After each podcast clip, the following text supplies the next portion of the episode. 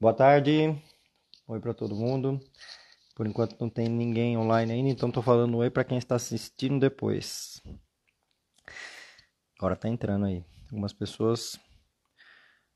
Oi, Natália. Oi, Mirella. Oi, Suzana. Oi, Jéssica. Oi, doutora Sumara. Oi, Brubis. Professora Lu, Pati. Bom, oi para todo mundo. Esse aqui é o horário oficial das minhas lives que continuam, né?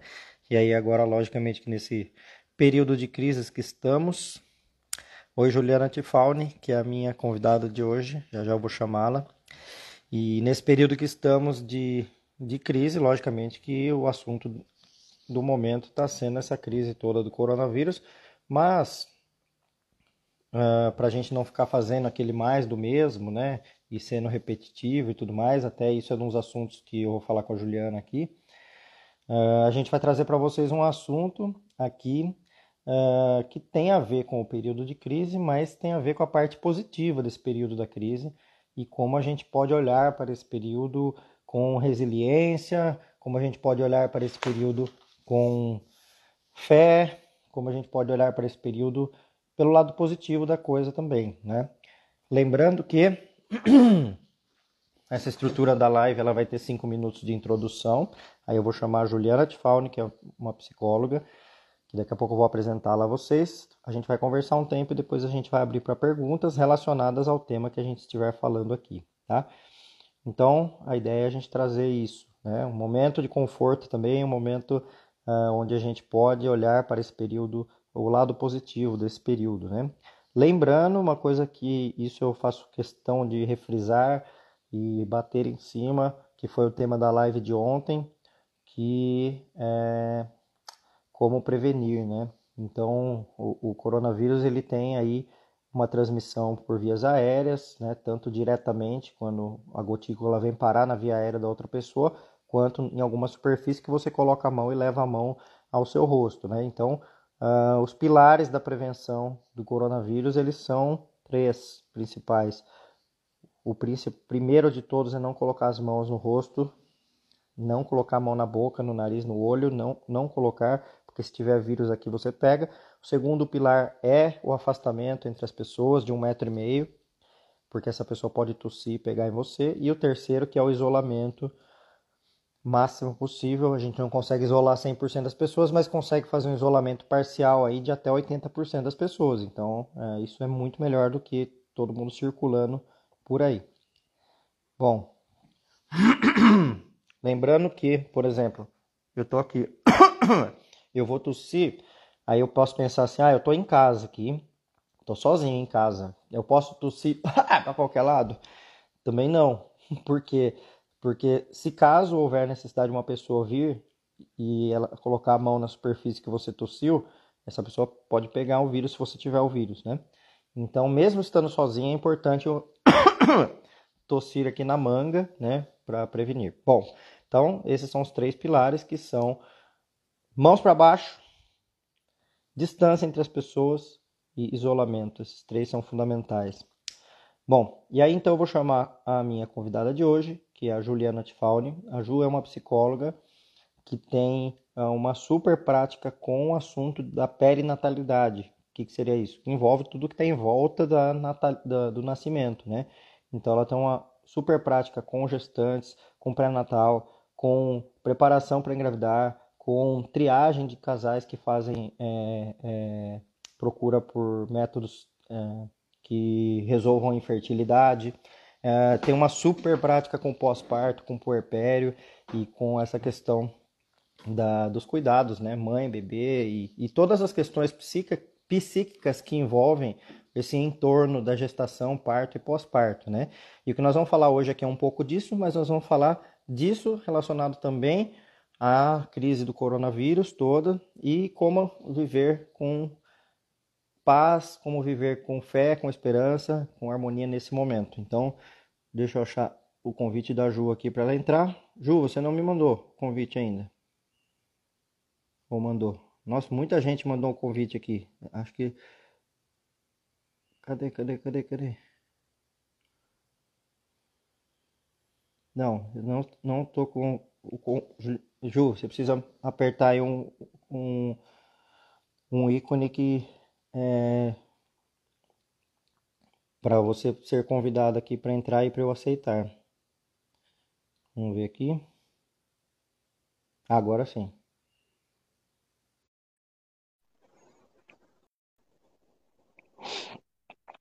Enquanto a Juliana entra, bom, uma convivência que eu tenho muito boa com, com a Ju é que ela é a psicóloga que faz os grupos pós-parto na, na nossa Casa da Vila, que é onde a gente atende. Oi, Ju.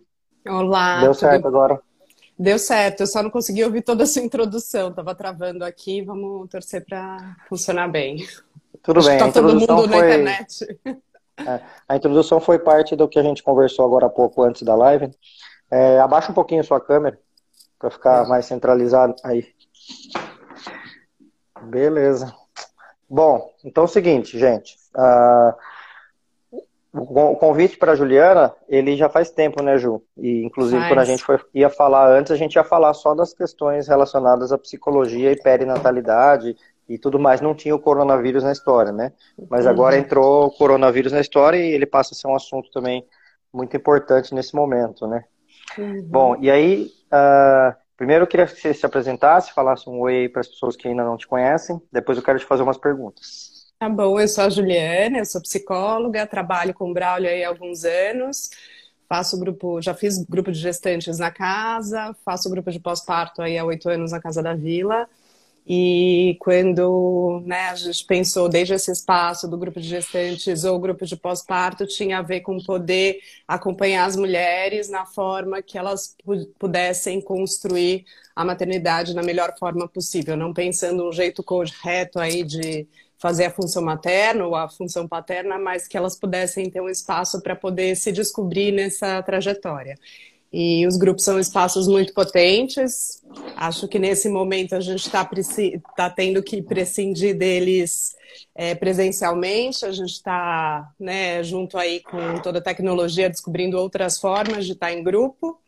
E, enfim, acho que a iniciativa aí da live é uma dessas formas de poder né, ter acesso às pessoas dentro desse isolamento nesse momento.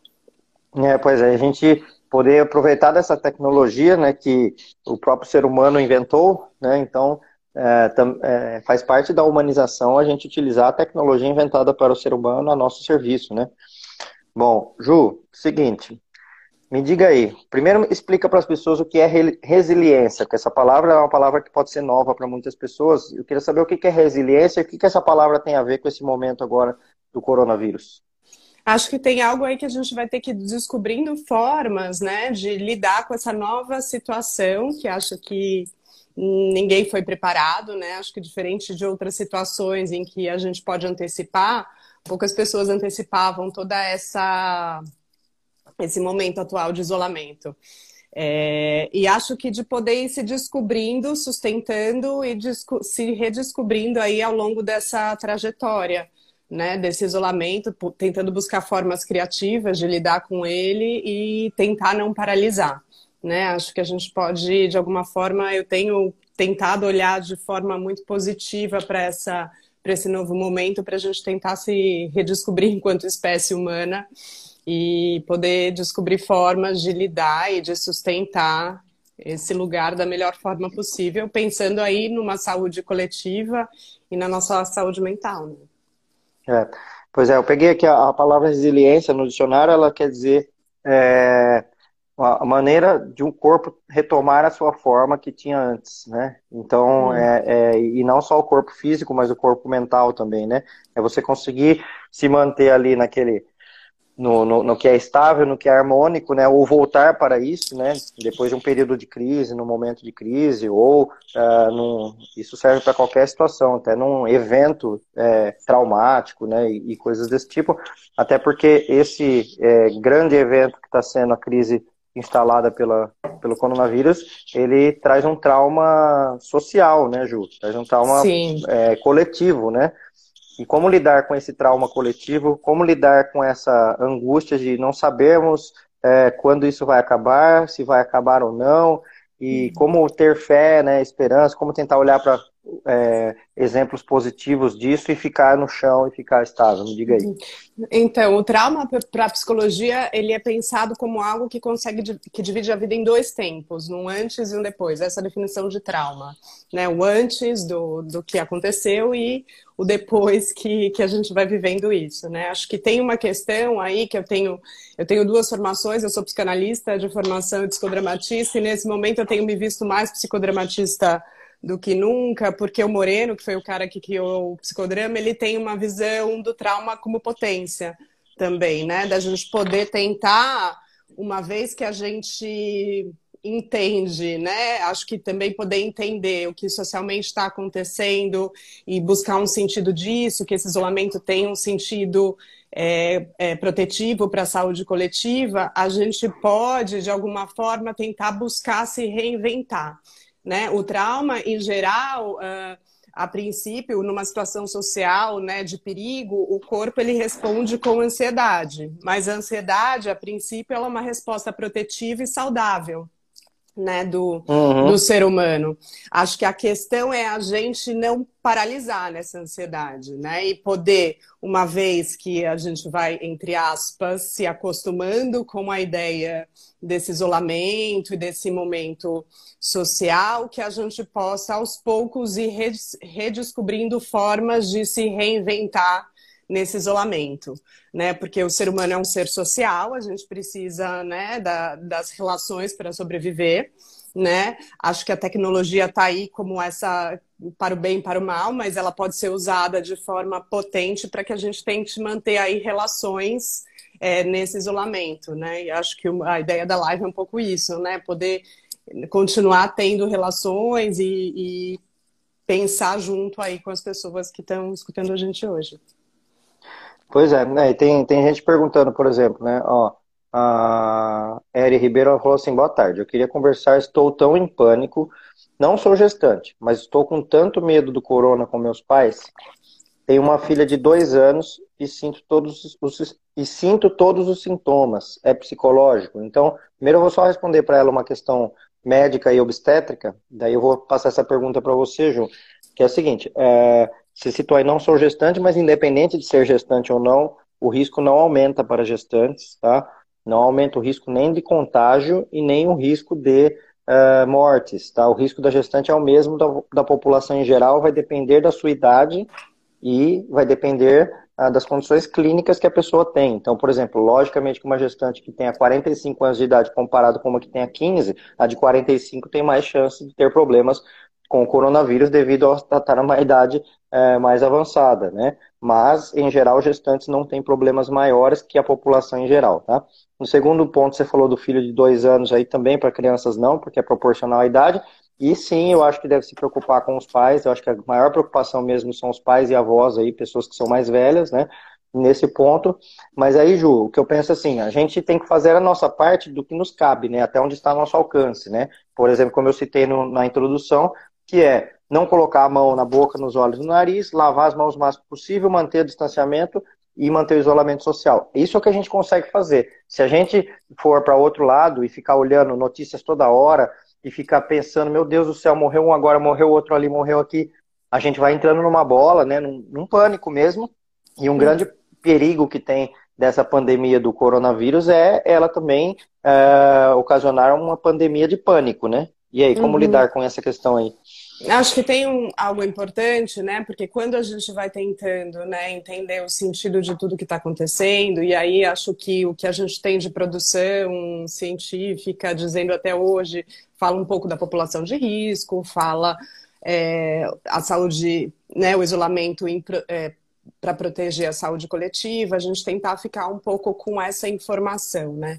Porque acho que quando eu falo né, da ansiedade ser uma resposta natural a uma situação de, de perigo e protetiva, ela é bem importante. Me, me parece que o pânico, ele passa, é, é isso um tanto é, é, né, ultrapassado, né? Quando a ansiedade fica aí é, paralisante, né? E aí as pessoas podem ter a sensação de que estão sentindo coisas, né? E, E, uhum. na verdade, é um pouco a ação né, do, do nosso psiquismo respondendo a essa situação de perigo. Então, acho que fazer um uso parcimonioso da informação, né, tentar saber o que está acontecendo, porque ajuda a gente poder compreender o sentido de tudo isso, mas um tanto uhum. não usar essa informação para alimentar a ansiedade, porque ninguém aguenta ficar o tempo todo lidando com essas informações ininterruptas, né? Então, poder fazer um uso é, notícias do dia inteiro, tentar buscar outras formas. Deu uma cortada agora. É, de, é, que, até onde você viu? Não, deu uma cortada. É, é, as pessoas fazerem o uso dessa informação de uma forma parcimoniosa, né? Parcimoniosa, né? Harmoniosa, equilibrada. Usar a informação a seu favor, não contra você, né? Acho que e... essa é a grande questão. Se você ficar antenado 24 horas por dia vendo o que está acontecendo com o coronavírus, você realmente vai entrar para um, um, lado uh, que é, é ruim da ansiedade. Né? A ansiedade ela é boa para nos colocar em alerta, né, numa situação de perigo, né, porque também a gente não pode é, bobear, falar, ah, não, não tem nada acontecendo, que obviamente que é o contrário disso, mas também não pode ir para um lado do pânico e, e, e ficar paralisado e, e tomar uh, atitudes até uh, extremas mesmo, como a gente já viu em lugares aí, pessoas brigando no supermercado para comprar papel higiênico, né? Aí você fala, meu, é, olha que loucura essa história, né? O papel uhum. higiênico. Por quê? Para começar, o coronavírus não dá diarreia. é? tá. Tudo bem, isso tem a ver com, com a, o estoque, estoque de produtos e tudo mais tal. Mas vira uma coisa desenfreada em busca de coisas que, por exemplo, a, as comidas, supermercado não tem ainda uma previsão, mesmo nos países que, que, houve uma crise maior, né, como na China e na Itália, que já está bem na frente da gente em termos da, da, crise toda, não houve desabastecimento de alimentos. Então as pessoas não vão passar fome, né? Acontece que assim, lógico, é bom comprar mais coisas de uma vez só para ir menos vezes no supermercado, mas uhum. não que vai passar fome. Então Uh, se não vai para esse lado, né, Ju? O pânico vai para lados aí muito ruins e conflitos entre as pessoas e tudo mais, né? É, e em estado de ansiedade paralisante, a gente vai tendo menos recursos para responder a situações novas de forma mais criativas. Então, poder pensar dentro desse equilíbrio também outros assuntos, temas e coisas para poder fazer no isolamento que não tem a ver com só alimentar essa ansiedade. Né? Poder estabelecer uma rotina, poder ter aí algum cuidado com o corpo, né? E com a alimentação dentro do possível né? Tentar buscar fazer coisas que goste, se reinventar, né? Pensar aí, né? Inserções em projetos e manter algum convívio social usando aí da tecnologia nesse momento a favor dessa possibilidade. Certo, então, e daí teve uma, uma pessoa aqui, que é, é Doula, que ela perguntou o seguinte, é, então as coisas vão piorar, né? E aí eu também vou responder da parte médica, você responde da parte psicológica. Eu, eu acho que sim e não. Depende do ponto de vista, né? As coisas vão piorar em relação aos números de hoje? Sim, com certeza. Uh, hoje nós estamos no começo do número de mortes, por exemplo, no Brasil. Se a gente seguir o mesmo gráfico que a Itália está seguindo e que parece que está sendo bem paralelo mesmo, uh, daqui 25 dias nós teremos 12 mil mortes no Brasil. Então, é, quem se prevenir é quem vai é, escapar dessa, de ser uma dessas 12 mil pessoas, né? Mas os números estão mostrando isso, né, que eles vão piorar. Mas por um outro lado, né, é, porque eu sempre gosto de, quando me perguntam alguma coisa vai piorar, eu tento olhar os dois lados da coisa. O que, que vai melhorar com isso, né? E eu acho que muitas coisas vão melhorar. Os nossos hábitos de higiene vão melhorar muito depois disso, porque não é porque acabou o corona depois que vai falar, ah, beleza, agora eu posso, eu posso parar de lavar a mão, né? Ah, as nossas relações interfamiliares, eu quero que você fale disso, Ju, talvez melhore muito depois disso, né? Então tem muitas coisas que vão melhorar. Aprendizados novos, né? Vou falar uma questão pessoal minha, que eu estou aprendendo agora, que eu estou aprendendo a cozinhar. Tudo bem que eu já sabia fazer algumas coisas, mas agora eu estou aprendendo a fazer coisas que eu não, eu não teria parado para aprender. E estou fazendo umas coisas legais, né? Antes eu sabia fazer um basicão. E aí, beleza, estou aprendendo a cozinhar, uma coisa que não teria acontecido comigo se não tivesse nessa, nesse, nessa crise uhum. toda. E como você vê isso, Ju, da parte positiva, de coisas que vão melhorar com essa história toda? Então, eu, eu acho que vale dizer assim que a gente, na vida, antes do corona, né, a gente tinha uma falsa sensação de que a gente controlava. né? É, então, a possibilidade da gente achar que uma rotina, um trabalho, um compromisso fica num planejamento em algo que a gente pode antecipar, traz uma falsa sensação de que eu controlo a vida, logo, supostamente, eu fico mais confortável com isso. Acho que o que o Corana traz é essa sensação de descontrole, que na verdade é algo pertinente à vida, a gente só tem uma fantasia que a gente controla. Né? Uhum. É, em relação ao que você fala das relações, eu acho que de alguma forma todos nós a gente fica cristalizado em formas e padrões de se relacionar, desde relações com o trabalho até relações com os familiares, até né, relações com os filhos, relação com o corpo, com a cozinha, né, com cozinhar. E acho que quando a gente vive uma crise, né, é, a gente é convocado a sair desse lugar cristalizado. Então a gente uhum. tem que se reinventar. Então, o, o, que eu escuto de potência, que eu acho que é, mo é momento em que os padrões estabelecidos das formas de se relacionar com, com o mundo e com as coisas necessariamente precisam ser transformados. E poder, uhum. é, e quando isso acontece, a gente se reinventa e isso produz um movimento. Né? A gente, né, é, enfim, criou uma espécie, o homem criou fogo do nada, né? Enfim, a gente criou uma espécie. O, o homem tem essa possibilidade da potência criativa, né? Uma vez que a gente tem que abrir mão dos formatos já conhecidos e padronizados das, da forma de se relacionar, a gente é convocado a responder de forma mais criativa. Então, nesse sentido, eu tenho pensado que pode ser muito potente tudo isso né? Porque eu acho que a sociedade, o mundo como um todo, está tá sendo convocado a repensar todas as formas e os padrões de relações familiares, fraternais, né? Relações com o trabalho, relação com uma pseudo-segurança que a gente fica é, é, em relação às coisas do mundo. É, é bem interessante isso, né? Porque uh, o coronavírus está sendo uma, uma pandemia, né? Beleza, mas sempre teve vários vírus por aí, né? E agora que a gente está falando desses, é, de, dessas questões todas de uh, aumento da, da, da, higiene, aumento das, dos cuidados entre as pessoas, né, e toda essa mudança nesse jogo, que não tabuleiro de xadrez, parece, a coisa mudando ali, né, de, de figura em termos de, uh, das relações entre as pessoas, mas uh, é, precisa de um negócio bem, assim, pontual, grave, agudo, né, para a gente olhar para coisas que já estavam aí faz tempo, né, já estavam é... acontecendo e que a gente não estava percebendo, né? Como se a gente precisasse de um choque, né? Para é. se reinventar.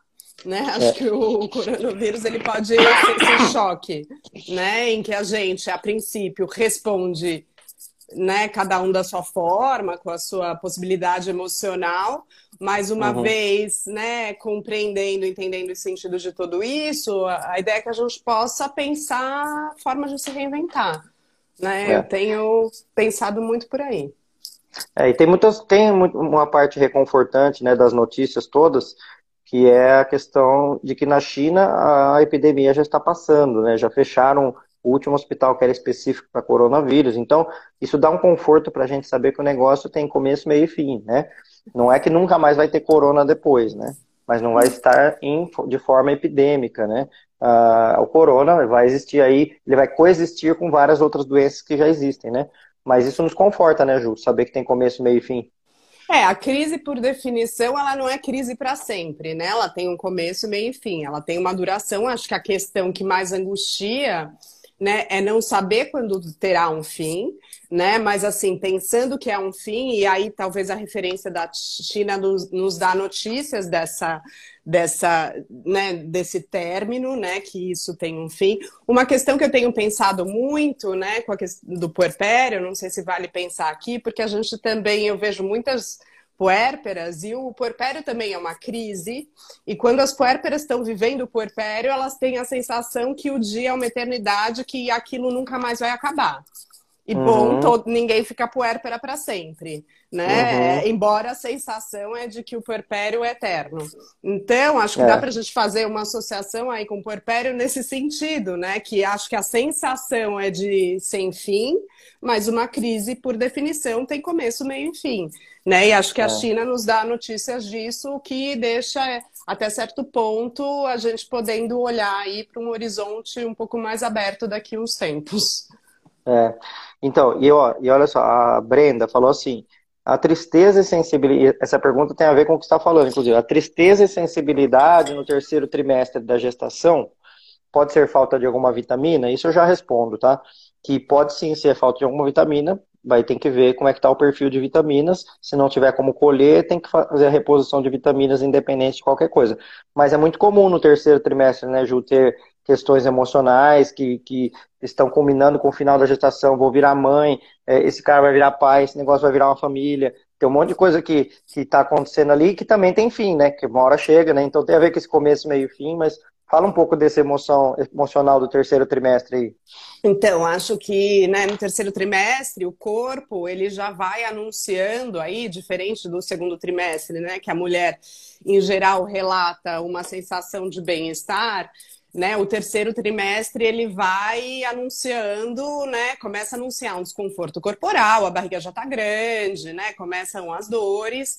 E, e, penso que, do ponto de vista psíquico, é, esse momento né, do terceiro trimestre, em que a mulher começa a se voltar para si mesma e desinvestir aí da, do, das situações sociais, é, é importante para ela se conectar com o bebê no puerpério né, a gente pensa que no, no puerpério, e aí falando do puerpério fora do corona, depois podemos falar no puerpério no corona, mas assim, o puerpério, o puerpério de forma geral, ele é um momento em que a mulher é convocada a desinvestir do mundo exterior, ou seja, a desinvestir das relações sociais, da relação com o trabalho, dos papéis que ela desempenhava socialmente de forma em que ela ia bem, para uh, se voltar ao bebê. E o bebê, no começo, ele é, demanda da mulher um super investimento e um investimento em que a mulher não tem notícia se ela vai bem.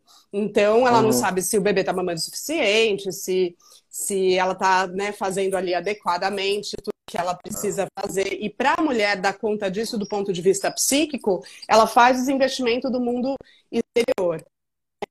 Eu tenho pensado de associação entre gestação Voltou? Acho que deu uma, uma travada boa aí. Ainda é? não, tá quase estabilizando. Agora voltou. Voltou? Até onde você me ouviu? Voltou. Até onde você me ouviu?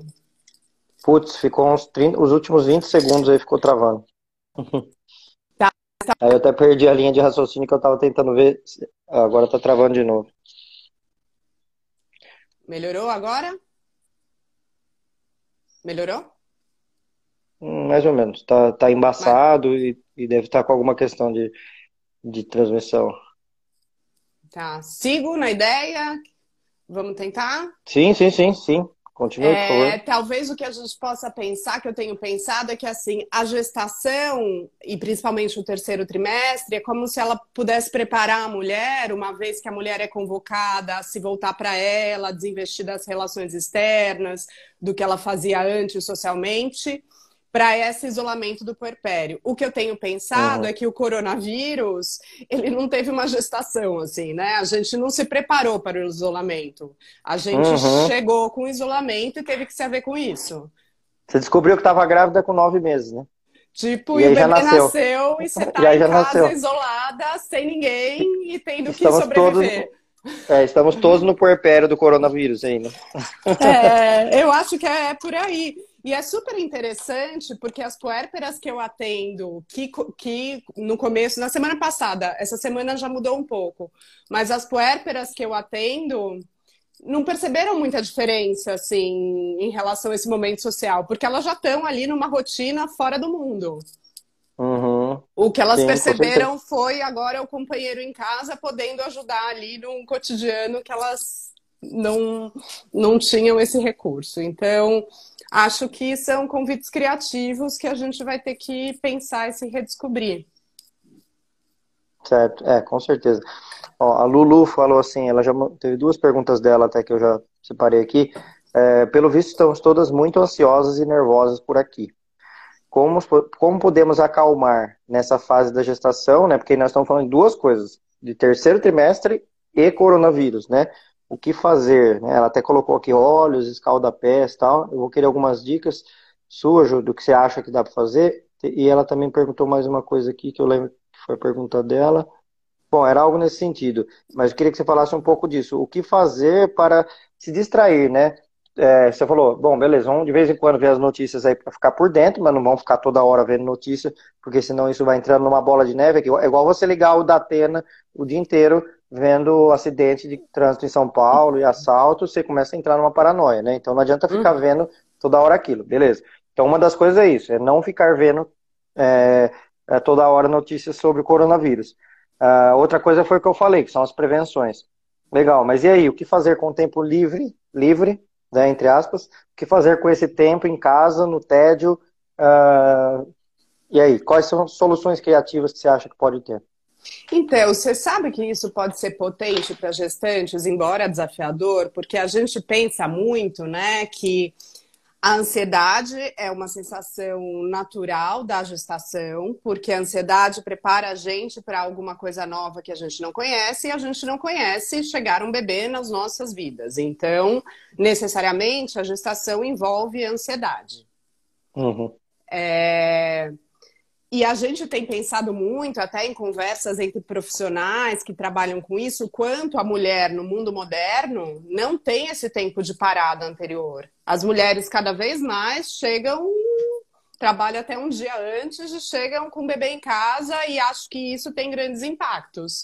Essa uhum. não desaceleração ao longo da gestação. Né? Então, talvez a gente possa pensar que isso pode ser uma, né, uma possibilidade também da mulher se conectar com ela. Né? A ansiedade na gestação é esperado, não uma ansiedade paralisante, mas é esperado, porque vem uma coisa nova, vem um bebê. E se ela puder uhum. ir diminuindo o ritmo, agora necessariamente sendo convocada a diminuir o ritmo, isso pode ser muito potente para que tenha um puerpério mais tranquilo, porque aí não tem essa quebra tão abrupta. Né? Ela já vai é, um pouco é. entrando em contato com esse novo mundo que ela vai viver uma vez que o bebê chegue. E. É. Tem, tem, tem umas coisas, Ju, que eu, que eu tenho visto assim, né? Porque eu, eu sou muito otimista, eu sempre sou otimista, tento olhar as coisas com alerta, mas eu sou otimista. E, por exemplo, uh, esses dias postaram uns mapas da China em relação à poluição, né? E aí você tem lá a poluição antes do coronavírus e durante o coronavírus bem menor, assim, a poluição, né? Então, coisas que o, o coronavírus, que para mim, lógico que eu estou do lado do ser humano, mas para mim o coronavírus é um tipo de anticorpos do, do planeta Terra para um ser que está prejudicando o planeta Terra, que é o ser humano, né? Se a gente olhar do macro, né? Eu estou a favor do ser humano, mas a gente sabe que é, isso é um equilíbrio ecológico, uma tentativa de equilíbrio ecológico da natureza de um ser, de um ser que está tomando conta do planeta, né? Então, é uma, uma tentativa da seleção natural equilibrar e cabe a nós, médicos, nós somos os inimigos da seleção natural, né? Ir lá para tentar uh, frear essa, esses problemas, né? E, mas pegando essa questão do uh, a poluição que diminuiu ali naquele momento com o coronavírus e também pensando nisso que você falou agora, né? No terceiro trimestre não, não havia esse convite para uh, para parar, né? E agora o coronavírus está mostrando isso, fala, meu, vamos parar, vamos olhar cada um para nós mesmos, vamos olhar para né, o nosso ambiente que a gente mora, né? Eu vi vários posts assim das pessoas, gente, aproveita para arrumar aquele armário que estava desarrumado faz tempo, aproveita para limpar aquela coisa que estava é, parada faz tempo, né? E mas tem soluções criativas também, né, Ju? Que eu acho que pode ser. Ontem eu postei uh, um, um, uma, um oferecimento da Maduri, que é uma doula que a gente trabalha juntos também, que ela estava fazendo uma aula online de yoga para gestantes gratuita, então a pessoa entrava lá e fazia aula de yoga, né? Tem vários conteúdos online também que dá para procurar. E eu queria que você falasse um pouco do projeto Canguru também, que é o seu projeto. E aí me falar o que, que vocês têm de, de, de soluções aí para ajudar nisso. Então, o projeto ele foi, ele começou há oito anos, é, a partir de um encontro entre eu e uma psiquiatra que trabalha com, também com perinatalidade, recentemente Tá cortando. Tá cortando, tá cortando, tá cortando. Agora? Espera só um pouquinho, Vou esperar voltar.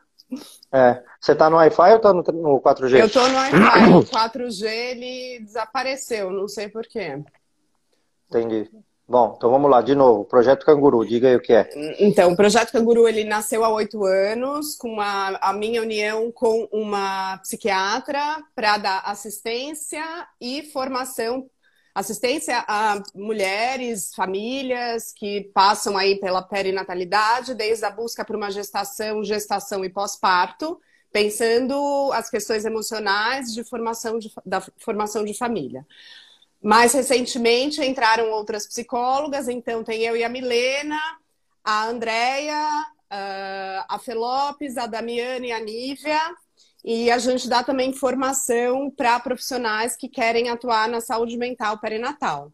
Então, nesse tempo de coronavírus, a gente tem disponibilizado atendimentos online gratuitos para profissionais do SUS, é, tentando uhum. pensar aí na humanização de forma mais ampla, não só dar atenção aos pacientes, né?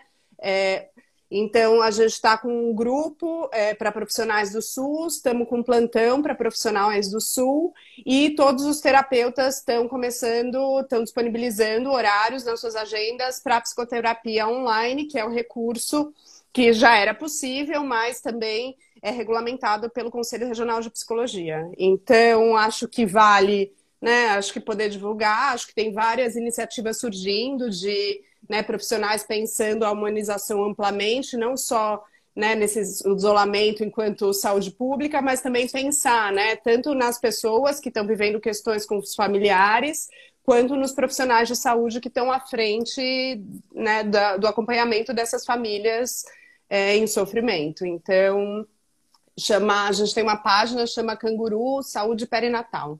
E lá a gente está em atualizado informações e feito também lives com profissionais. O Braulio foi convidado, falta marcarmos uma data, mas com profissionais pensando, né, saúde mental na perinatalidade.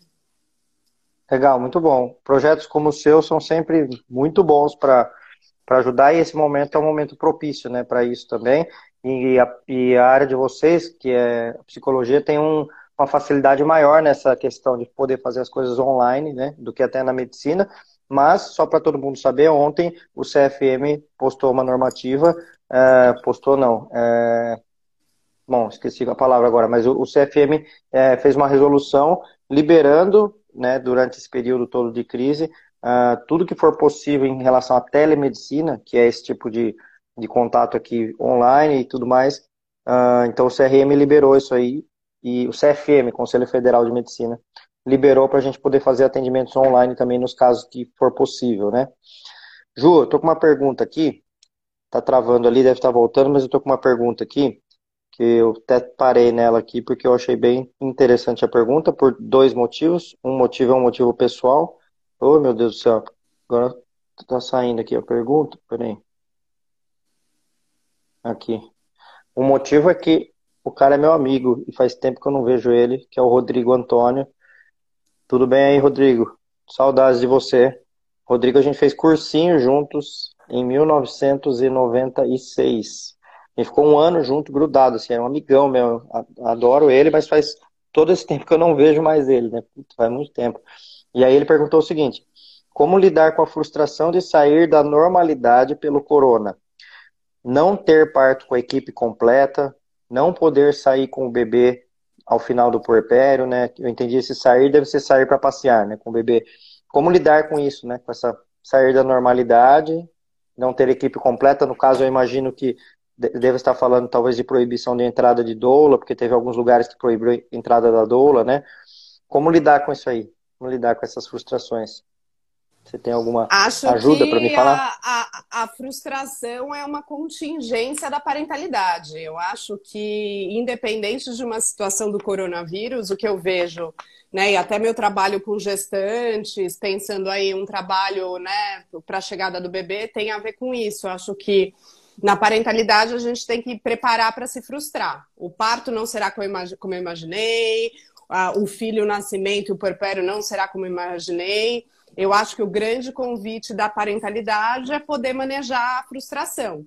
Os, isso não significa que a gente não possa idealizar as coisas, a gente fala que é importante que a gente possa, né, na gestação, poder idealizar um bebê, idealizar um parto, idealizar a minha vida com esse bebê na família, porque idealizar uh, faz a gente poder criar uma continência interna para poder imaginar e isso que está por vir.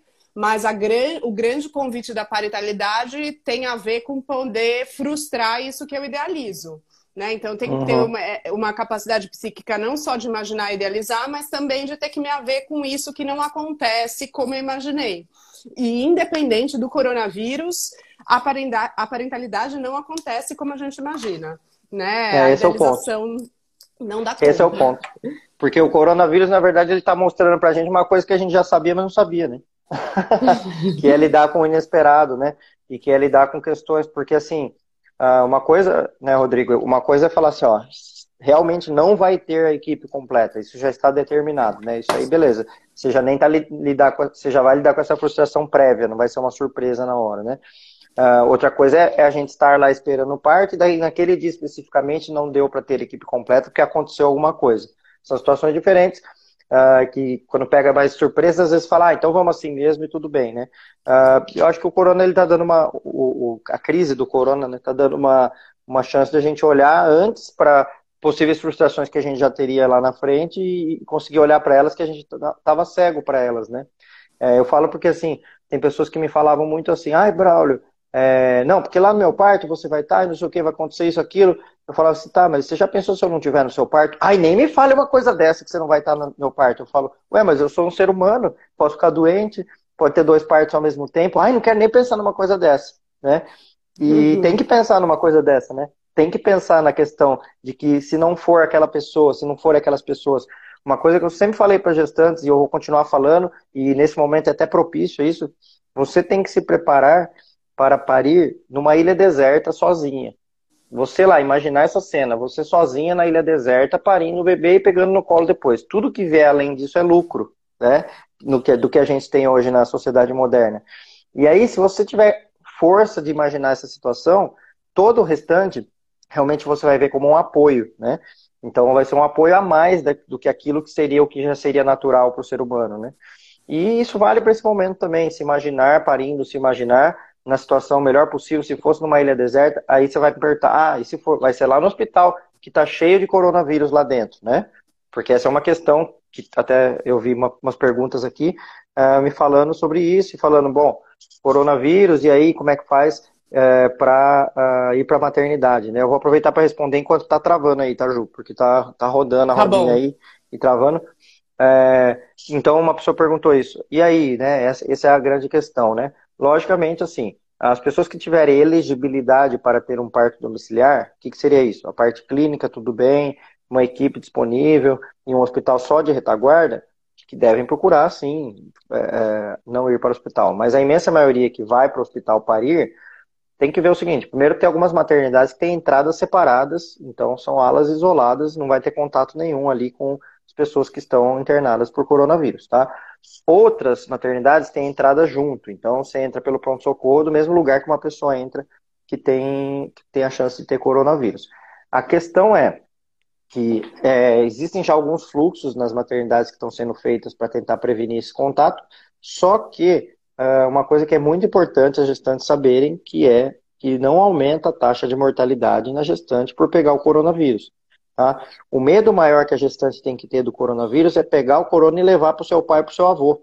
Esse é o medo maior. E não de você pegar, não de o bebê pegar, porque essa é uma questão que não está sendo levantada como sendo fundamental nessa hora, né? Uhum. Melhorou o meu vídeo ou ainda está travando? Melhorou sim. Eu tenho é... uma pergunta para você. Diga. Ah, diga. Você quer comentar alguma coisa disso? Eu ia comentar que acho que o medo da gestação e o medo do parto é um medo que atravessa gestantes. Acho que agora o medo ele tem nome. acho que a única diferença é o coronavírus, mas é isso. Acho que quando a gente vai se aproximando aí né, das informações, isso ajuda a gente a aliviar e é uma angústia. Mas eu acho que tem a ver com medo de alguma coisa que eu não controlo, que eu não conheço né? E ninguém conhece, mesmo quem já tenha parido, ninguém conhece exatamente, né? Quando que eu vou entrar em trabalho de parto, quando, como é que eu vai ser quando eu vou para maternidade, né? É, uhum. E acho que nesse sentido, é, a ansiedade, o medo né, de algo que eu não controlo atravessa a experiência da parentalidade. E eu escuto isso como um convite novamente, como um convite da gente poder se entregar. E o que eu vejo que quanto mais isso vai podendo ser vivido de forma mais harmônica, de alguma assim, acho que a gente tem puerpérios mais dentro do possível, mais tranquilo não é uma palavra pertinente ao puerpério, mas mais uh, me tá me faltando uma palavra, mas menos difíceis, digamos assim, né? Então uhum. acho que poder se entregar a esse momento e confiar aí na, na equipe, no hospital de escolha, né? É Acho que uma outra questão que acho que a gente é, nem sei se cabe aí a questão do plano de parto, né? Eu vejo às vezes, né? O plano, às vezes, dependendo como você faz o uso dele, né? Te dá uma sensação de que você pode controlar. O plano é um desejo, né? O uhum. parto vai acontecer conforme for possível, né? Para a gestante e para o bebê. Pois é. E aí, ó, tem uma pessoa que falou assim, deixa eu só responder ela, ó a Karen falou, na Itália tem bastante casos de bebês nascendo com. Sim, Karen, tem bastante casos de muita gente com coronavírus, de bebês, de crianças, de mães, de adultos. A questão toda é a gente olhar para a taxa de mortalidade, que ela aumenta conforme aumenta a idade, tá? Não aumenta a mortalidade de bebês uh, uh, por nascer com coronavírus, tá? Então, assim, vai ter casos, tá? Não é zero casos de bebês que vão morrer por coronavírus. Não é zero caso de criança que vai morrer. Teve um adolescente na China de 13 anos que morreu por coronavírus.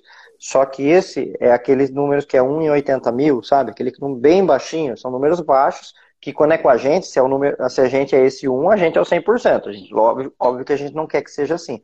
Mas quando a gente olha para esta balança entre o medo e a, e, e a tranquilidade, a gente tem que olhar mais para o lado da tranquilidade e saber que não é não é isso que tem que ser é, colocado em questão e colocar medo nessa questão, né, Ju?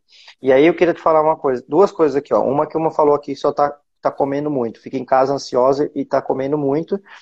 Como lidar com isso? E aí você já emenda na resposta também, uh, que eu sempre penso que tem uma balança, né? Entre vibrações, né? A gente tem a vibração nossa do medo, que é aquela que nos paralisa, que deixa a gente, ah, né? Até, até de falar já dá aquela angústia. E tem a vibração nossa do amor, da tranquilidade, que é olhar com otimismo para as coisas, né? É quase uma balança entre otimismo e pessimismo, né? Como lidar com essa balança, como não comer muito nessa hora, como ficar mais tranquilo. Me ajuda aí nisso. É, a comida para muitas pessoas tem essa relação, né, de alívio, pelo menos o que eu escuto, né, de dirigir alguma ansiedade e de trazer um prazer momentâneo, né? Acho que se está chegando aí a algo né, muito fora da curva, acho que procurar ajuda.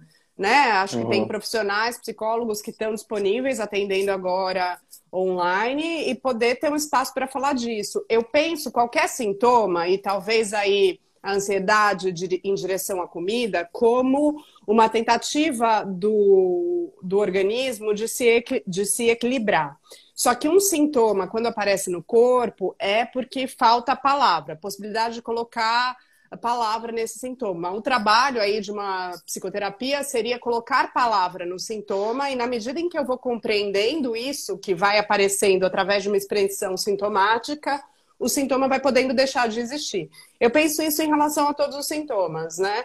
Então, acho uhum. que se é, tem uma expressão assim muito fora da curva, acho que vale procurar ajuda. E aí, na medida uhum. em que vai colocando palavra nisso que vai sendo dirigido é, em direção à comida, isso vai podendo ter outras formas de significação e elaboração.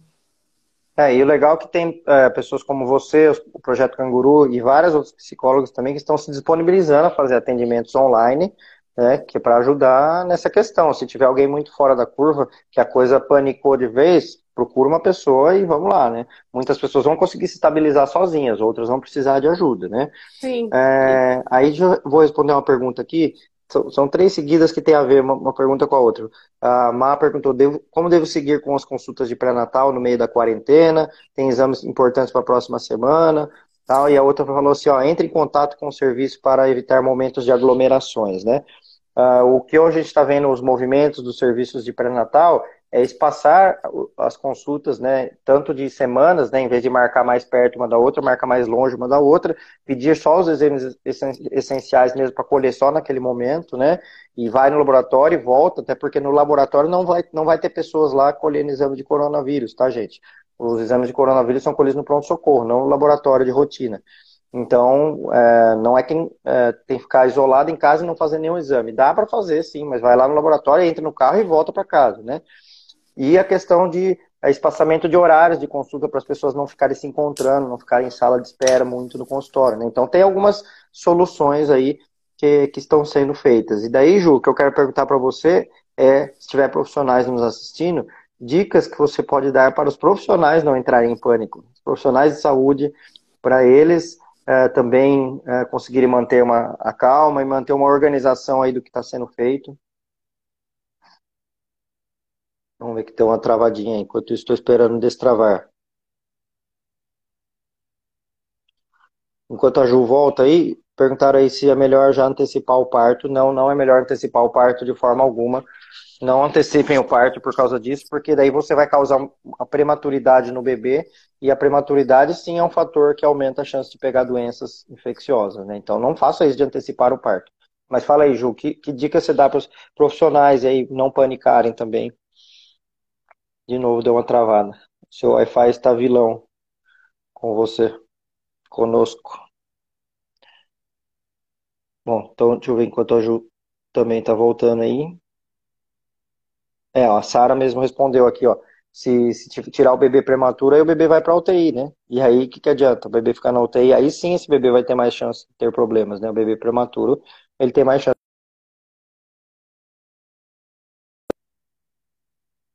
Bom, a Ju saiu porque eu acho que travou. Enquanto isso, eu vou respondendo mais algumas coisas aqui. É... Deixa eu ver. Está todo mundo comentando sobre essa questão de antecipar o parto, e realmente não tem o menor sentido fazer isso, né? Ah, que mais?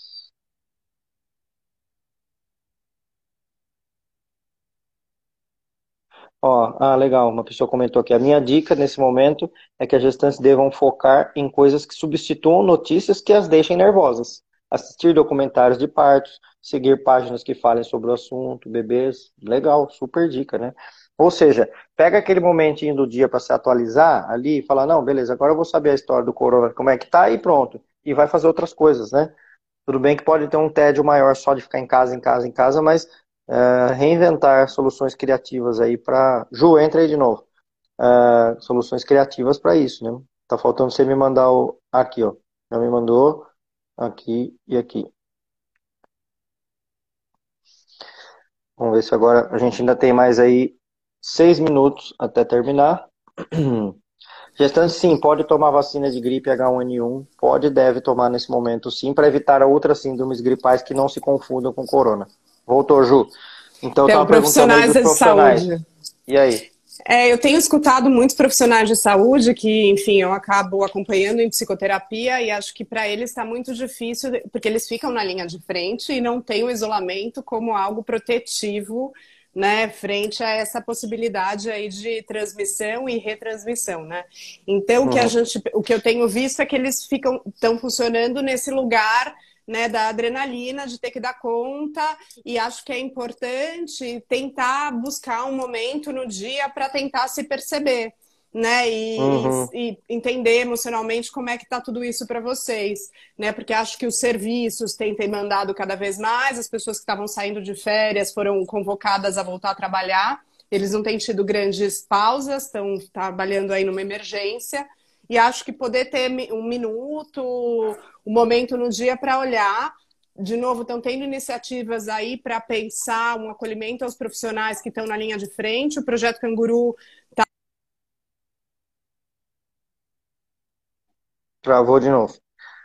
De novo, só reforçando da vacina. Sim, deve tomar vacina de gripe no momento para não ter outras síndromes gripais que possam ser confundidas com corona. Já é, sempre foi indicado vacina de gripe na gestação e agora mais ainda devido a essa questão toda. Então, tomem sim vacina de gripe, eu acho importante. Enquanto a Ju volta, uh, meu esposo em casa, né? As medidas são não ter contato físico assim que ele chega na sua casa, né? Uh, ele deve entrar, deve deixar já um potinho de álcool gel na porta para ele já limpar as mãos. Ele deve se dirigir diretamente ao, ao banheiro, tirar as roupas, tentar não encostar em nada, colocar as roupas no saco plástico, é, tomar banho total, completo, e aí depois estar no ambiente da casa e ainda assim evitar contato físico, porque você tem que considerar que ele possa ter trazido o corona de fora de casa, né? Então, se você puder manter um isolamento de um metro e meio de distância dele, inclusive para dormir, é, eu sei que isso não é possível para muitas pessoas, mas para quem for possível, é melhor, porque isso é um isolamento parcial, né? A pessoa que está em casa sozinha, mas tem a outra que entra e sai toda hora, essa pessoa pode trazer o corona de fora. Então, uh, nesse caso, é importante que a pessoa tenha esse distanciamento interno dentro da casa, né? E, e com isso se fecha, completa a tríade, né? Que é o isolamento, mais o cuidado com as mãos e o distanciamento entre as pessoas. Ju, você voltou aí, nós temos mais três minutos. Essa internet está sendo mal, maldosa conosco, né? Tá Bom, péssimo. mas acho que é um resumão de tudo que a gente falou é a questão de a gente olhar para os aspectos positivos do que está acontecendo, né? Não fingir que não existem negativos, porque existem, né? Mas vamos deixar eles ali de quietinhos só para nos deixar em alerta, mas não para nos deixar em pânico, né? Acho que essa é a grande mensagem da, dessa conversa, né, Ju? Isso, e buscar ajuda se você achar que está paralisando frente a tudo isso e atrás de alternativas confiáveis e profissionais confiáveis e acho que tem tido várias iniciativas. O Canguru tem ali postado que tem aparecido aí. Canguru Saúde Perinatal tem postado que tem sido oferecido, tanto para profissionais quanto para pessoas e familiares.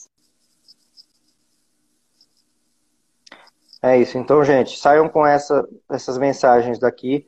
Uh, a mensagem médica que eu tenho para deixar para vocês aqui é lembrar dessa tríade, desses três pilares que são o cuidado com as mãos, né, de não pôr no rosto e de lavar sempre. O segundo, que é o distanciamento entre as pessoas. E o terceiro, que é o isolamento máximo possível. Esse é o cuidado médico. Cuidado obstétrico, que é gestantes. Sigam a vida dentro desses três preceitos que eu já falei, mas não precisa fazer nada a mais do que as outras pessoas, porque não aumenta para gestantes o índice de problemas em relação ao coronavírus. Então tem que se cuidar como todas as pessoas têm que se cuidar. Tá? E da parte psicológica, acho que é isso, né, Ju? Que é tentar vibrar mais no amor e menos no medo e tentarmos tirar coisas positivas dessa história, né? Hum. Vai ser interessante conversar depois que tudo isso passar e ver o que a gente conseguiu fazer com isso. Com certeza, né? E tem alguns vídeos já mostrando isso, né? Os amigos se abraçando, né? Já imaginando como é que vai ser depois, né? E nós vamos descobrir como vai ser depois. Não sabemos também, né? Como vão ser as relações entre as pessoas, o que vai mudar positivamente, né? É, então é, é, isso aí. vamos descobrir isso aí tudo. Obrigada durante pelo convite a, a, a, a crise. Eu que agradeço, Júlio. Você está aqui. E aí, quem quiser seguir a Juliana, é só clicar na bolinha aí que tem a carinha dela aqui em cima, e aí já acha ela para seguir.